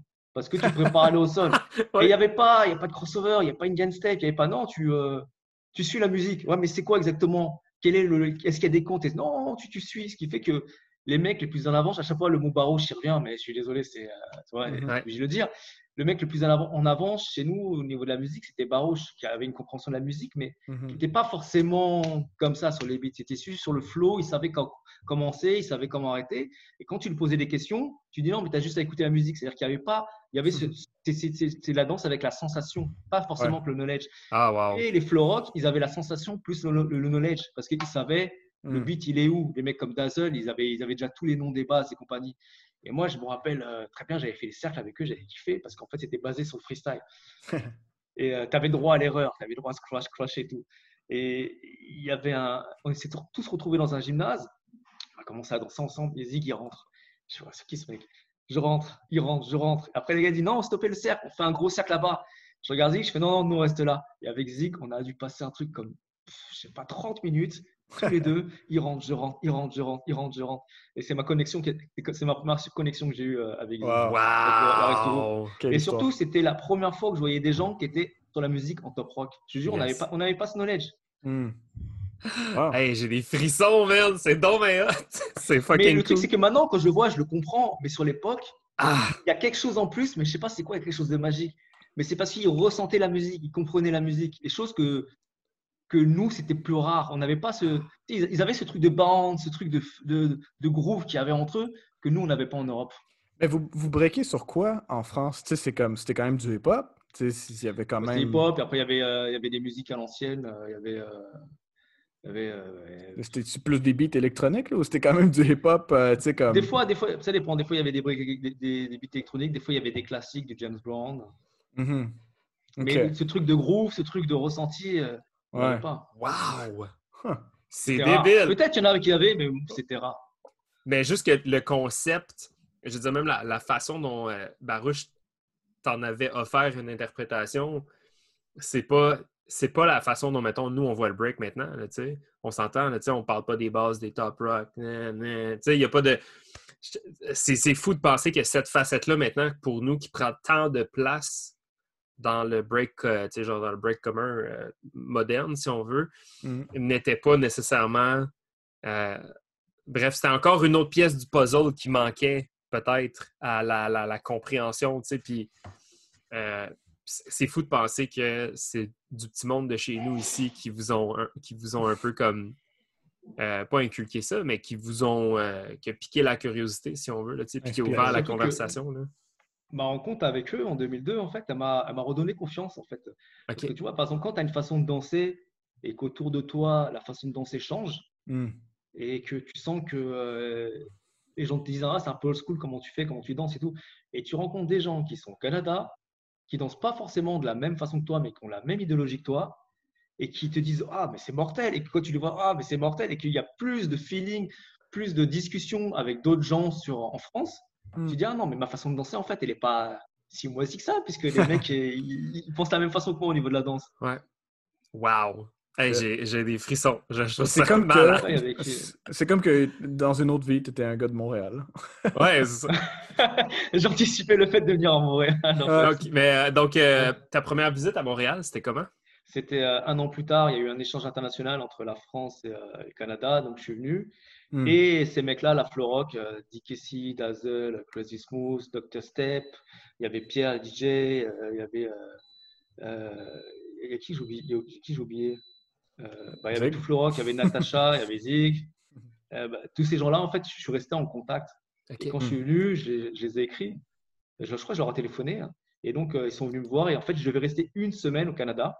Je suis hmm. resté deux semaines. Parce que la, la, semaine où je devais rentrer, enfin, le jour où je devais rentrer, euh, Dick ici m'a dit Ah, mais si tu veux, tu peux, dormir, tu peux dormir à la maison. Je suis OK. Mais je suis resté une semaine de plus et, euh, hmm. j'ai continué à chiller. Je me rappelle de Crazy Smooth qui est venu d'Ottawa pour venir un petit peu avec moi euh, à Montréal. Je suis parti voir les cours de danse de, de, de Dazzle. Et là, j'étais super étonné parce que Dazzle, je viens comme ça et puis je vois ah, ça. Faites-moi le Broken Rock, faites-moi le Salsa Rock, faites-moi le. Mais c'est quoi ces termes? On ne les connaît pas, nous. Et puis il m'a donné du knowledge au niveau du top rock, au niveau des noms. Comme j'ai dormi chez Dick hmm. Et Casey, il se foutait de ma gueule parce que je disais canard boiteux et compagnie. il est mort de rire et il, il m'a donné toute la terminologie. Non, ça, c'est un six ça, c'est un si, ça, c'est pourquoi, si, si. Parce que... Et en fait, j'ai pris des notes, j'avais un carnet, j'ai pris des notes. Hmm. Et le truc, ça m'a servi parce que quand je suis rentré en France, bah oui. j'ai donné mes cours de danse. J'ai commencé à utiliser la terminologie que Dazzle et euh, Dick Casey m'ont donné dans les cours de danse. Et ce qui fait que c'était beaucoup plus efficace et quasiment des, carrément des, autres profs de danse venaient me voir me dire Mais comment tu appelles ça? Et c'est moi qui distribuais le, knowledge ah, que Dick m'avait donné euh, aux gens en France au niveau de, la terminologie. Wow. Arrête, c'est débile, man. C'est tellement cool. Voyons donc. Wow. Euh, est-ce que. Euh, puis là, est-ce que déjà l'idée de, de, venir plus souvent à Montréal, c'était quelque chose qui te, qui te trottait dans la tête? deux semaines, visiblement, c'était pas assez. Qu'est-ce qui t'a comme ramené au Québec euh, après ça? Ben, c'est euh, Bérénice. Comme Bérénice Ah oui, absolument. ah, oui, en France. Donc après, euh, j'étais avec Bérénice en France et après, on est venu ici. Ah, et, le, et donc, je venais tous les étés. Et quand je venais tous les étés, donc j'avais j'avais mes potes. C'était, après, c'était plus des Florox, c'était Fresh Format et Legs. Donc, quand je venais, je savais qu'il y avait il y avait Fresh Format Telex que je connaissais depuis les années 2000, 2002 euh, et je suis resté en contact avec eux.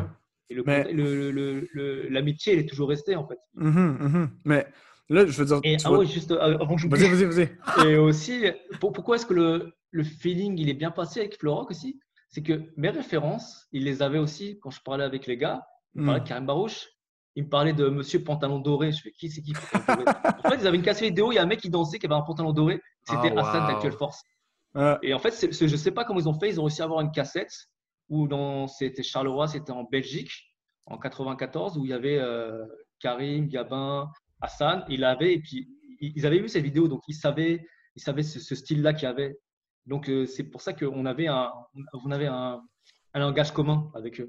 Mhm. Et après, on est parti, on est parti à Châtelet. Je les ai ramenés. Ils ont une super vidéo. Je les ai ramenés à Châtelet. Ils sont entraînés avec euh, avec Karim, avec avec comment il s'appelle David Colas. c'est, mhm. des moments qui sont gravés ici là. Ils vont jamais partir. Mhm. Il a la vidéo. J'ai vu il a pas longtemps la vidéo. Puis, ben, je veux dire, les gars aussi, là, euh, à chaque fois que je parle avec Docteur, même quand j'étais à Rebelle et Vagabond dans mes premières années, puis je prenais des cours avec Zig, parlais souvent du, du, du, du, style barouche, puis euh, que la manière que tu bouges, à chaque fois que tu bouges, tu respires, tu fais pas de bruit. Comme, ils parlent, euh, comment je peux dire ça en français, là, they speak highly of, of, barouche. Euh, mais bon, puis là, tu as eu ton expérience Flow Rock, mais tu, tu, dis aussi Legs puis First Format, mais en même temps, pour moi, c'est comme c'est quand même pas. Ben, c'est quand même c'est une grande famille. Là. Mais quand tu as commencé à voir toutes les autres crews, c'était quoi ton impression de la mm. scène? Euh, comment tu voyais ça différent un peu de, ta scène en France? Ah, à, la Canada? Ah. Euh, j'ai vu que il y avait, quand je suis arrivé, il y a, la première fois que je suis venu en 10 ans, il y avait euh, deux courants. Il y avait les plus jeunes mm-hmm. qui faisaient les tricks et les plus âgés qui faisaient plus du freestyle et les cyphers. Mm-hmm. Et par exemple, moi, j'ai dit à des jeunes, ouais, je viens de France. Ils me disent, ah ouais, bah, tu vas expliquer comment on fait clash, c'est clash, sautant et tout, c'est les trucs techniques de Pokémon. et je leur ai dit, mais moi, je sais pas faire ça non, mais t'es français, c'est le style français. Donc après, j'ai vu qu'en fait, compte pour certains, pour jeunes, le style français, c'était des clashs, c'était par rapport à Lilou, par rapport à Pokémon et compagnie. Et donc, j'ai vu euh, ces, gens-là qui étaient plus dans, la technique, et puis les gens que je, que je connaissais déjà qui étaient plus dans le, le cypher, où c'était plus facile de danser et qui connaissaient déjà un peu le, le répertoire, euh, le répertoire français. Donc, je voyais déjà deux, écoles, des plus jeunes et des, de ceux qui, étaient là depuis plus longtemps. C'est un petit peu euh, comme ça qu'on le voyait aussi au ouais, début. Oui, exact. Ouais, ça, j'allais dire. Moi, j'ai comme. Je... J'aurais probablement eu ce genre de questions-là aussi. Genre, comme. Back then, j'aurais probablement vu le break français comme ça parce que, comme, comme on, mentionnait au début, tu sais, euh, moi, je, moi je, téléchargeais mes vidéos de break sur style de ouf. Là. Mm-hmm. Fait que euh, moi, Pokémon, puis Fantastic Armada, puis tout ça, c'était genre, c'est ce que je regardais quand j'ai commencé à breaker. Fait que j'aurais probablement eu cette interprétation-là aussi du, break français. Euh, moi, ce que je voulais te demander, c'est, euh, mettons, outre, que Flow Rock, Legs, euh, Fresh Format, en fait, Fresh Format, ça arrive un peu plus tard, mais y, a, tu d'autres y a-tu d'autres groupes montréalais, y a-tu d'autres B-boy, B-girl montréalais qui t'ont comme qui t'ont laissé une impression un, peu différente de ce que tu connaissais du break? dans le temps, tu sais, si t'es arrivé dans le début des années 2000, c'était le c'était quand même. Moi, il y avait Dingo euh, qui était chaud à l'époque, Dingo, Rocket. Oui, alors en 2002, j'avais rencontré les. il y avait dans la salle, il y avait aussi les, les Red Mask. Ouais. Mhm. Et ouais, je me rappelle très bien Dingo et Bambino. Comme j'ai dit, je, suis resté pas assez longtemps pour voir tous les, tous les groupes. Les, vraiment, les trois groupes que j'ai vus, c'était Fresh Format, euh, pas Fresh Format, euh, Flow Rock, ouais. Euh, Red Mask et je ne sais plus quel autre. Peut-être. Area 51. non, ils n'étaient pas là. Enfin, peut-être ils étaient là, mais quand moi j'étais en 2002. Ouais, Tactical. Ouais. Quand, quand, quand dans la salle, à, dans la salle de, de Côte des Neiges. Mais ouais, j'ai pas eu. En plus, c'était l'hiver. ouais, ouais. Voilà. Mais c'est vrai, j'ai oublié que j'ai oublié que Bérénice est moitié canadienne. Puis c'était comme toujours un peu ça la joke, là, genre on vous voyait seulement l'été, genre, euh, mais à tous les étés, on arrivait à Under Pressure, puis là, vous étiez là les deux, tu sais. Fait que c'est cool de voir. En tout cas, bref, là, j'imagine que vous avez, vous avez choisi de vous installer au Canada il y a quelques années. Euh. Moi, il y a à peine deux ans. C'est fou, man. Puis qu'est-ce qui, qu'est-ce qui vous a fait euh, tirer sur la gâchette, comme on dit? Bah, ça, ça devenait difficile en France. Et après, ma connexion au Canada, hmm. elle, est, elle, est, vraiment bien. En plus, il y a mon pote Roméo qui est là. Ouais. Euh, mon pote de Créteil, tu vois, donc ça c'est un truc, de ouf. Le gars avec qui j'ai dansé la plupart de, mes battles dans les années 2000, avec qui je m'entraînais euh, à Créteil, euh, toujours avec lui, on se donnait des conseils. on se donnait des conseils et le gars il est ici. Donc, ouais, ça c'est fou. C'est pas comme si j'avais. En plus, ça parle français, donc moi j'ai un peu du mal avec l'anglais, même si j'ai progressé.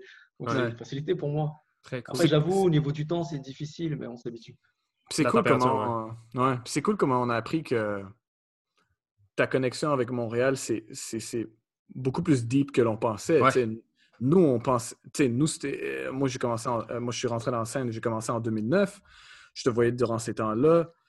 Euh, mais après, je me... c'était avec qui qu'on parlait là, qui ben, c'était avec DKC. Même, même avant DKC, je pense que quelqu'un nous a dit que c'est là qu'il vous a rencontré, c'est là que Full Rock ont rencontré, rencontré toi, puis les autres gars en, 2000. Puis moi, je suis comme, comment ça, comme, tu sais, comme c'est tellement c'est creux, là. puis là, tu mentionnes Sancho, tu sais, euh, avoir battle euh, euh, tu sais, dans, dans, les années 90, c'est comme... C'est fou comment... Dans les années 2000, 2004, je pense. 2004. Ouais, 2004, ouais, quand même. C'est quand même, quand même fou que tout se reconnecte un peu de même. Ouais, c'est un peu la même histoire avec Sancho. C'est drôle que la mm. vie l'ait amené ici. Puis que, genre, tout ça s'est passé partout dans le monde. Puis là, boum, on se retrouve tous ici à Montréal. Puis bref, je trouve que c'est votre histoire, je suis content de la connaître. c'est drôle, t'as dit, ah, j'ai pas besoin de la raconter l'histoire, mais dans le fond, là, c'est probablement le plus de détails qu'on a eu ever de cette fameuse rencontre-là entre Rock et vous.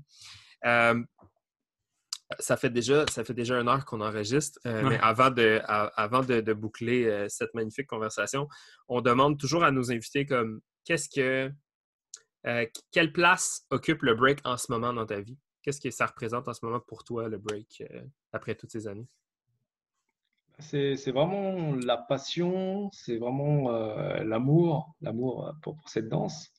C'est même pas danser pour un objectif, c'est même pas je m'entraîne parce que je veux gagner ce, battle.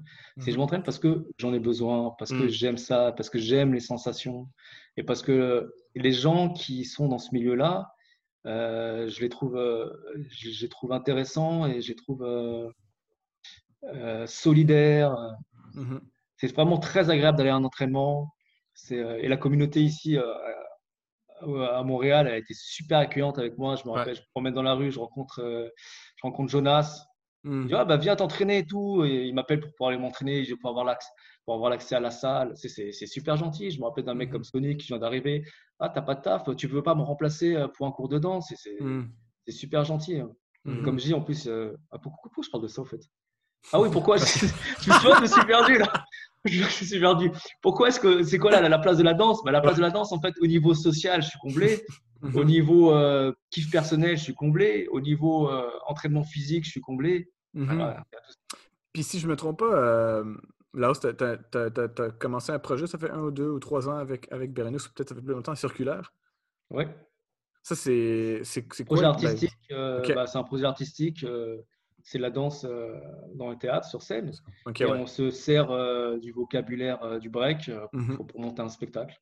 En fait, le but, c'est c'est vraiment faire que du break. C'est ce qu'on sait faire le mieux, c'est faire que du break et pas faire d'autres danses. Et pouvoir mm-hmm. mettre le break qu'on aime, pas forcément acrobatique, mais basé mhm. sur les subtilités sur scène. Nice, Très, très cool. Bah, après, c'est un peu difficile. On devait faire notre, notre spectacle l'année dernière à un festival, mais ça a été annulé parce qu'ils faisaient les travaux.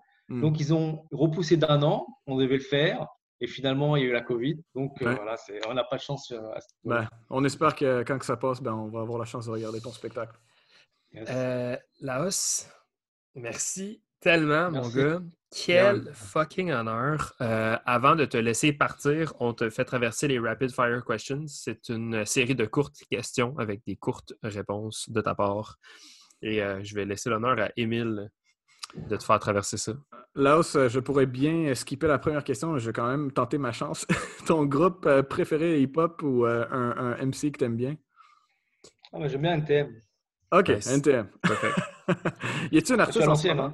Ouais, ben c'est parfait. Euh... Y a-tu euh, un artiste en ce moment que tu écoutes, euh, que tu aimes, euh, ben, que ça fait un artiste de, de cette génération que tu écoutes souvent, que tu as découvert? en fait, pour dire la vérité, en ce moment, je suis dans un, un délire rétro de musique française. Ah, oh. comme ça fait longtemps que je suis porté en France, j'écoute des vieux tunes françaises des années 80. Malade! ok, est-ce que tu as une suggestion? As-tu une suggestion musicale? Moi, je suis curieux. Hein? Bah, les gens vont trouver ça quiche, hein, mais je, commence à, découvrir euh, des Johnny Hallyday. Que les gens, euh, de ma génération, personne de ma génération, personne n'écoute du Johnny Hallyday parce que pour nous c'était Ketel, on écoutait du NTM. Et là, là, je commence à prendre de l'âge, je dis ouais, je, je vais écouter des vieux morceaux de Johnny Hallyday. Je fais ah, mais ah, mais il avait une voix de fou quand même.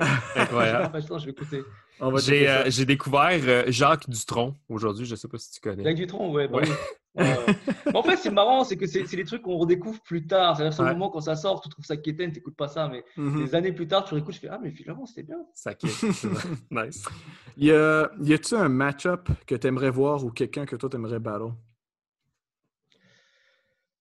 Euh, ah, j'aimerais bien voir du du Roméo avec, euh, avec quelqu'un quelqu'un qui. Parce que Roméo, je trouve qu'on ne le voit pas assez. Donc j'aimerais bien voir du Roméo avec quelqu'un qui pourrait. Euh, je sais pas, vous proposer un match-up, Roméo euh?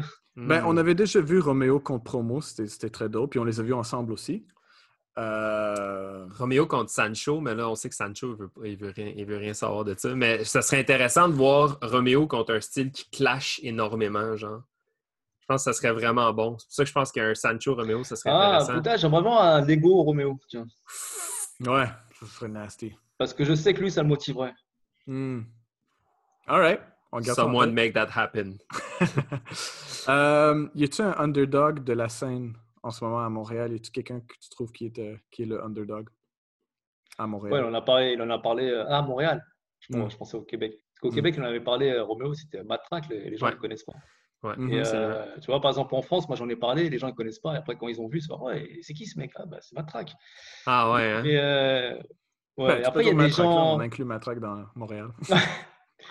ouais, enfin, il y, a des gens qui. Bon, maintenant, parce qu'ils ont, euh, ils sont plus trop dans, dans l'activité, mais qui auraient dû vraiment mhm. avoir une place. Je pense à Lost Child, qui mhm. avait vraiment, là, parce que là, en ce moment, il, il a, a d'autres choses à faire, mais mhm. il avait vraiment un toucher au sol, une façon de faire au niveau de la danse qui, qui était super intéressante. Il y, a il y a des personnes qui auraient dû voir ça. Mhm. Ouais. Yeah, man. Euh, ton jam préféré de tous les temps? si, si, tu peux choisir un. ah, J'ai adoré euh, en Pologne euh, Rockefeller's Anniversary. Oh, shit, nice. Vous connaissez, et c'était vraiment. Ah, le gars, en fait, c'est Thomas de euh, mm Flavor qui a invité que des gens qui font des cyphers. Mm. Et ils ont tous mis dans. Il y avait des, des, des cyphers de partout, la musique. C'était pas des musiques de battle, c'est des musiques qui étaient posées. C'est-à-dire que les gens ils pouvaient breaker toute la soirée. Parce que quand les musiques sont trop rapides, les gens au mm-hmm. bout d'une heure sont fatigués. la musique était c'est du breakbeat, mais pas trop rapide. Bon, DJ. Mm. Et des cyphers de partout. D'ailleurs, j'ai rencontré. Euh, c'est où que j'ai rencontré C'est euh, Raim que j'ai rencontré là-bas. Hmm. Ah, ouais. Et en fait, il y avait un cypher et je vois un mec danser. Et je dis, mais je connais ce style. Je connaissais pas Raim. Je connais ce style? Eh, mais il danse comme un mec de Montréal. il me faisait penser à. Et je suis parti lui parler. Il me dit, oh, ouais, je suis canadien. Je suis, ah, ok. Et rien qu'à ce style, je me rappelle. Parce qu'en fait, c'était tellement différent comment il dansait que j'ai reconnu, euh, j'ai reconnu le style. Incroyable. c'est bon. Mais euh, franchement, c'est Recafé l'anniversaire, c'est incroyable. Sinon, Ici, à ici à Montréal, euh, t'en as-tu un? bah, Je peux pas un, mais euh, je vois la différence avec la France, c'est que ici c'est beaucoup plus convivial, c'est beaucoup plus cypher. Mmh C'est-à-dire que c'est la différence, c'est qu'en France, il y a des subventions, euh, donc c'est bien, c'est positif, il y a des subventions, mmh il y a l'État qui donne de l'argent pour le sport, donc chacun crée son battle, mais ça fait un gros truc sur scène. Mmh les gens sont invités ou les gens, il y a tellement de pression que les gens ils dansent pas en dehors de la scène et euh, ils se concentrent juste pour le battle. Et si si euh, s'ils perdent, ils rentrent chez eux. Alors qu'ici, dans tout ce qu'il y a, dans tous les événements qu'il y a, il n'y a pas beaucoup d'argent. Donc, c'est fait plus avec le cœur, d'accord, mais il n'y a pas beaucoup, donc il n'y a pas de grosses scènes. Et les gens, ils viennent, ils dansent, et même s'ils ont perdu, ils continuent à danser dans, dans les cyphers. Et ça, ça, reste quand même une gemme, même si c'est un battle, ça reste une gemme parce que le truc n'est pas trop gros. Donc je dirais que tous les événements ici sont pour moi, pour ma part, peut-être pas pour d'autres personnes qui aiment la compétition sur scène. Pour eux, ils vont pas aimer, ça c'est sûr. Mais pour les gens comme moi qui aiment danser dans les cyphers et qui aiment euh, qui aiment les gems, bah, je pense que tous les événements ici sont, sont mortels. Nice. Sick, sick. Euh, inspiration locale et internationale, je pense que tu as quand même parlé euh, d'Actuelle Force, mais y a-tu du monde que tu penses que tu n'as peut-être pas encore nommé, euh, peut-être même ici de Montréal? Ah bah déjà, tous les Florox, c'est sûr qu'ils ont c'est une inspiration pour moi. Mm-hmm. j'ai rebossé mes footwork quand j'ai rencontré Soul Step. Ah, ok, sick. j'ai comme le, mec, la Vartan au niveau des trades. Mhm. Euh, c'est un truc de ouf. Mhm. Euh, bon, tous les, tous les actuels forts, surtout Karim, euh, mhm. le mec Jérôme qui m'a appris mes premières bases, Hassan avec sa créativité, ses directions, Maurizio avec la puissance, le lancer du bassin. qui, ouais, je pense que c'est une bonne liste. dernièrement, là, quand j'ai vu danser, comment il s'appelle Stripes, j'ai vraiment kiffé. Stripes, c'est je reconnais des mouvements de. tu sais, il y a de la fluidité que j'aime, fluidité à la Créteil, mais pas à la mhm. Créteil, mais moi je reconnais euh, une forme, même s'il ne connaît pas le style de Créteil, j'ai une forme qui me parle, mélangée avec des, des, power moves euh, et des mhm. directions improbables, ouais. stripes. Et euh, ouais, après. Ouais.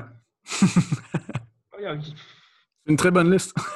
ouais, une très bonne liste. Après, il y a des gens qui, qui, qui sont inspirants. Hein. Je regarde promo, Fléau, c'est inspirant. Ah j'ai vu un cypher, bah promo, il se met dans des positions, il ressort, je sais pas, j'avais pas pensé à ça. Et puis, euh, Fléau, dernier battle que j'ai jugé, il va dans une direction, tout d'un coup, je refais une couronne dans l'autre direction, je me dis, qu'est-ce qui s'est passé? Et, Mais j'aime bien, j'adore la scène euh, de Montréal au niveau de, la fraîcheur, de la, spontanéité, de la mm. musicalité. Mm-hmm. Mais j'oublie pas aussi Toronto, les idées, mm-hmm. les idées sont. Même si c'est plus écrit, les idées, elles sont, elles sont vraiment recherchées. Absolument. Mhm. Euh, mhm.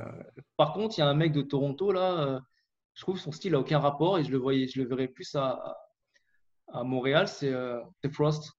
Frost, ouais, ouais, Sur le freestyle. Et c'est mhm. marrant qu'un un, un, mec a un style complètement différent de, d'où il vient. Ouais. C'est la scène de Toronto. absolument. Dans tous les sens, mais. Tu sais que non, c'est parfait, man. As-tu des kicks préférés pour, le, pour breaker? Des quoi? Des, choses, euh, des, euh, des, trainers. des trainers, ouais. ah, les musiques. Euh, non, non, non, des, pas trop rapides. Non, des, ah, baskets. Les baskets, baskets, ça c'est un bon mot. Ouais, ouais, voilà, je cherchais ça. les baskets. Des baskets, des running. Des running ah, ben ça peut, être, ça peut être des, chaussures, pas, pas, nécessairement des running shoes. Là. Je pense, non, mais c'est juste... ça, en fait. Parce que si, si, si c'est trop, si trop épais, en fait, mais, mais, mm -hmm. mais passe-passe, ça passe pas. Ça passe pas. Les passe-passe. Et puis du cuir, parce que comme je fais beaucoup de, des petites virgules, là, on appelle ça des virgules. Je crois qu'ils appellent ça des dead legs. ah ouais, ouais. Donc euh, pour pas que ça s'abîme trop vite, euh, du cuir. Ouais. Et euh, ouais, des baskets basiques. Nice. Cool. y avait-tu un b-boy qui te faisait peur à, à, battle dans tes débuts? Pas dans mes, dans mes débuts, mais en 2001, il y a un gars qui, un mec qui s'appelle Léo. C'était où? C'était euh, en Suède. Mhm. Il m'a dit Ouais, je veux que tu battles contre Migos. et moi, Migos, je l'avais vu une fois en fait, quand il était venu en France. Il était passé sur scène, il était venu avec les New York City Breakers, il avait fait un passage de fou. Ah et je sais qu'après, il était venu euh, s'entraîner dans la, dans salle des actuels, mais moi, je n'étais pas là. Il me dit, euh, je fais OK, moi, j'ai vu une fois, je fais, ouais, il est fort. Ouais, ouais, mais ouais, Il me dit, tiens, j'ai la, la, vidéo si tu veux voir. Je fais OK. Je mets la vidéo, je regarde, j'ai transpiré. Ah ouais, hein? Mais, mais, après, il me dit, ouais, il faut que tu t'entraînes. Je dis, oh, il faut que je m'entraîne. En fait, je me suis entraîné comme un malade, mais ce battle, il s'est jamais fait. Mais ah, quand j'ai vu la vidéo, quand j'ai vu la vidéo, j'ai transpiré. Après, j'ai su, j'ai su qu'il euh, avait dit à un mec, un mec, il avait dit Ah ouais, moi, je dois défier un, Français. Oh, je vais le fumer, après, je vais rentrer au Canada. Il avait dit ça. wow, man. The, the battle that never jamais fait. Ouais, jamais... Mais quand j'ai vu la vidéo, j'ai transpiré. Hein, je fais Oh. Wow. Damn. Shit. Ça, ça aurait été fou. Euh, un power move que tu aurais voulu avoir? J'aurais voulu avoir la vrille. Ça, c'est les air flares. les air flares, j'aurais voulu avoir ouais. air flares. Mais euh, en fait, j'ai commencé par les power moves. On a tous commencé par les power moves dans les années 80. Mm -hmm. Tu as les power moves, ensuite tu t'occupes des, des footers. Mais euh, je me suis, j'ai eu un accident je, à cause du break, je me suis déboîté l'épaule. Mm. Ce qui fait que ces mouvements-là, c'était, je n'ai pas pu l'entraîner. Ok, ok. Euh, question plus générale, West Coast ou East Coast? East Coast. Nice. Ok. Euh, mais, ouais, ouais, East Coast, mais créativité de West Coast. Ça, je ne peux pas dire. Je peux pas euh, Tupac ou Biggie? Tupac. Ken Swift ou Maurizio? Maurizio. Mais Ken Swift aussi, je ne peux pas dire pas Ken Swift, mais l'influence qu'il y a eu directement sur moi, Maurizio. Ouais. à chaque fois qu'on pose la question, les gens se sentent mal de faire un choix. Ouais, ouais, c'est juste ouais, parce que. It's all good! c'est cool. Euh, Premier ou RZA? Je sais pas si tu peux. Euh... Euh, cool on the Gang. Cool on the Gang! J'étais comme, ah, ok. la troisième question. Le troisième choix. Euh, dernière question, Laos. Euh, un, un, invité que tu aimerais qu'on reçoive sur le podcast, peut-être quelqu'un qui trouve qu'il y a une connexion avec Montréal, euh, un peu comme que toi tu avais, ou sinon juste quelqu'un que, que, que, tu penses qu'on devrait recevoir dans notre podcast?